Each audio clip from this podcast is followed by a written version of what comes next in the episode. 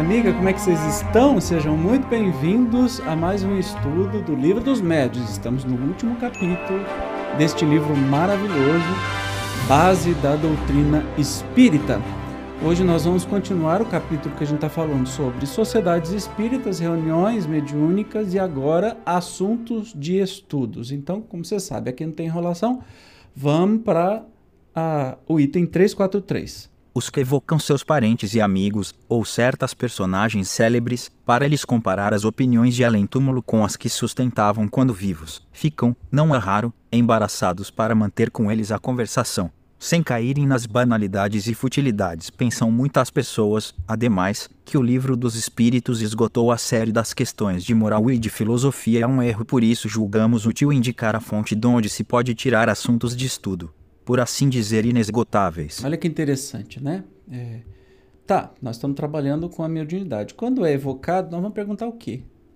Se não pode ser coisas particulares, a gente vai perguntar o quê? Então, são instruções sobre isso.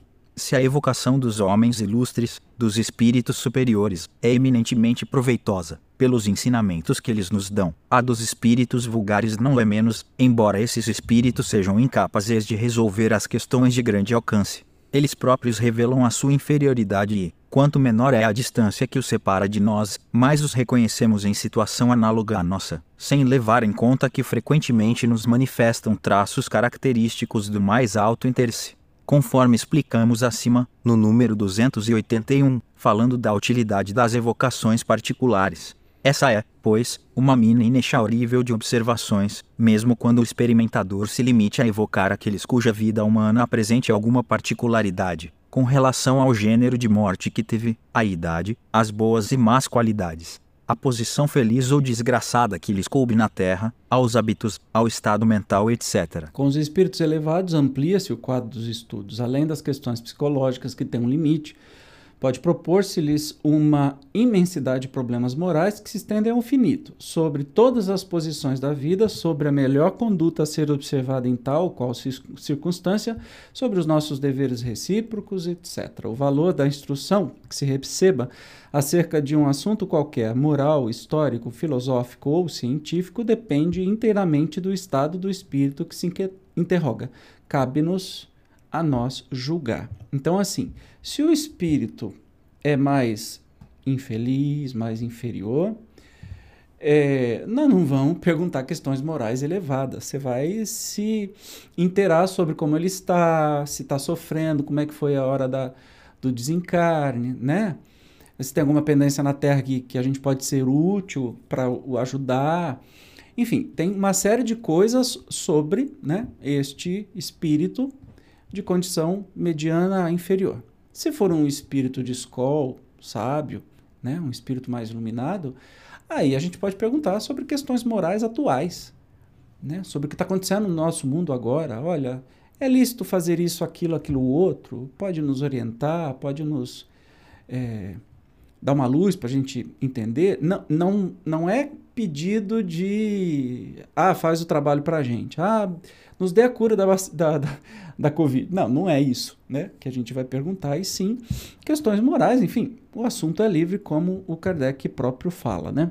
Além das evocações propriamente ditas, as comunicações espontâneas proporcionam uma infinidade de assuntos para estudo no caso de tais comunicações. Tudo se cifra em aguardar o assunto de que praza ao espírito tratar nessa circunstância. Muitos médiums podem trabalhar simultaneamente algumas vezes, poder-se a chamar determinado espírito de ordinário, porém, espera-se aquele que queira apresentar-se, o qual, humilde, vem da maneira mais imprevista.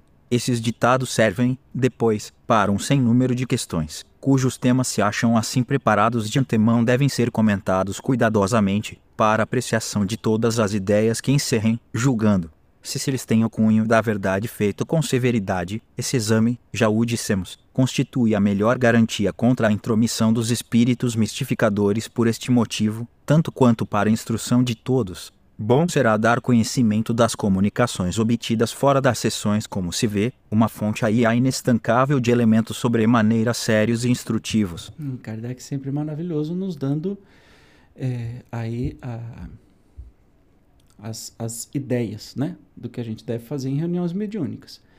especialmente de ordinário, está falando o, o mais comum é não ter evocações, tá? Não ter evocações.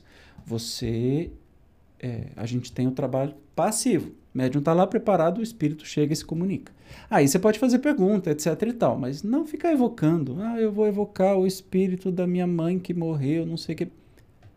Qual a utilidade? Só para curiosidade, para saber como é que ela tá?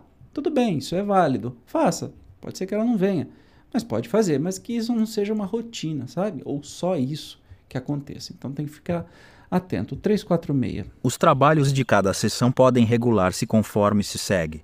1. A leitura das comunicações espíritas recebidas na sessão anterior, depois de passadas a limpo.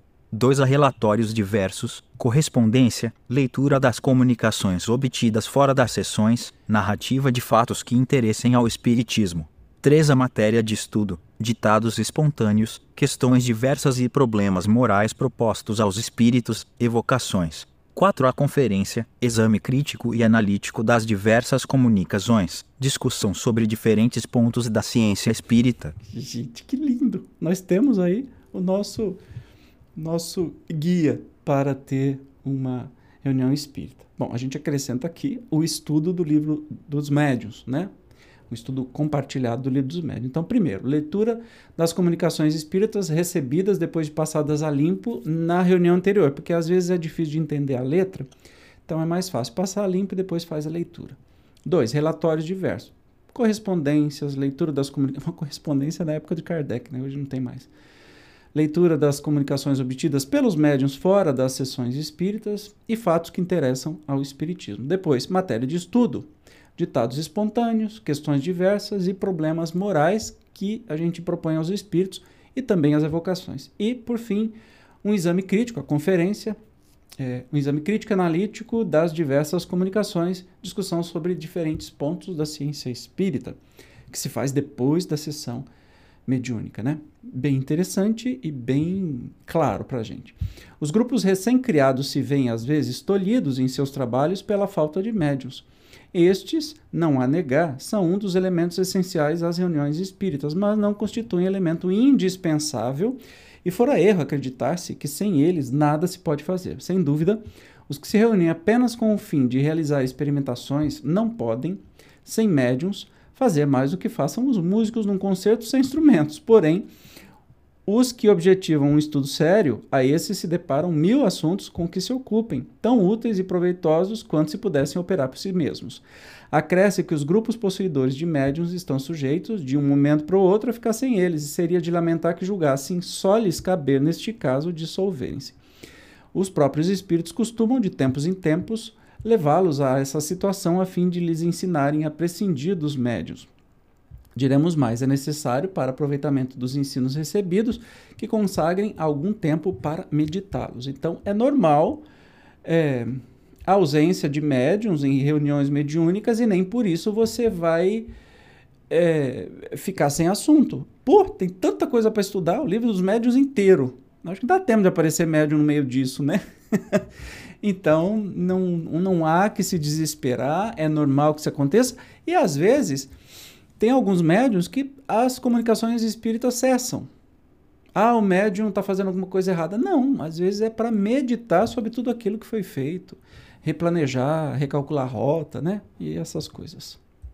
As sociedades científicas nem sempre têm ao seu dispor os instrumentos próprios para as observações e, no entanto, não deixam de encontrar assuntos de discussão. A falta de poetas e de oradores, as sociedades literárias leem e comentam as obras dos autores antigos e modernos. As sociedades religiosas meditam as escrituras. As sociedades espíritas devem fazer o mesmo e grande proveito tirarão daí para seu progresso, instituindo conferências em que seja lido e comentado tudo o que diga respeito ao espiritismo. Pró ou contra dessa discussão, aqui cada um dará o tributo de suas reflexões. Saem raios de luz que passam despercebidos numa leitura individual a par das obras especiais, os jornais formigam de fatos, de narrativas, de acontecimentos, de rasgos de virtudes ou de vícios, que levantam graves problemas morais, cuja solução só o Espiritismo pode apresentar, constituindo isso ainda um meio de se provar que ele se prende a todos os ramos da ordem social. garantimos que é uma sociedade espírita, cujos trabalhos se mostrassem organizados nesse sentido, munida ela dos materiais necessários a executá-los, não sobraria tempo bastante para consagrar as comunicações diretas dos espíritos, daí o chamarmos para esse ponto a atenção dos grupos realmente sérios, dos que mais cuidam de instruir-se, do que de achar um passatempo. Veja-se o item 207, no capítulo da formação dos médiums. Olha que libertador isso.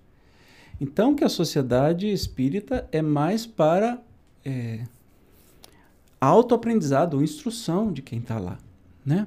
Não é para ficar o tempo todo evocando o espírito, falando com o espírito.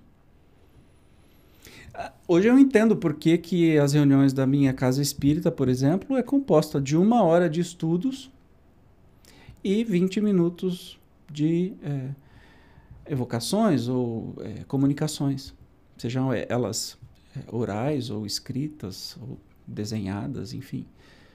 Entende? Que o que mais nos interessa é essas comunicações são breves. Não, o espírito não vai ficar lá meia hora com o médium, né? Por alguns minutos. E delas a gente vai se instruir também depois. Então, o mais importante é a instrução do que, como diz Kardec, se fosse uma um meio de distração. Tá bem? Obrigado por mais este episódio. Você assistir, eu estou parecendo aquele bichinho do Guerra nas Estrelas, falando tudo ao contrário. Obrigado pela sua presença, eu te espero no próximo encontro. Ainda falaremos neste capítulo das reuniões e das sociedades espíritas um tema um pouco espinhoso: rivalidades entre as sociedades. Eu te espero, como sempre. Até lá. Tchau.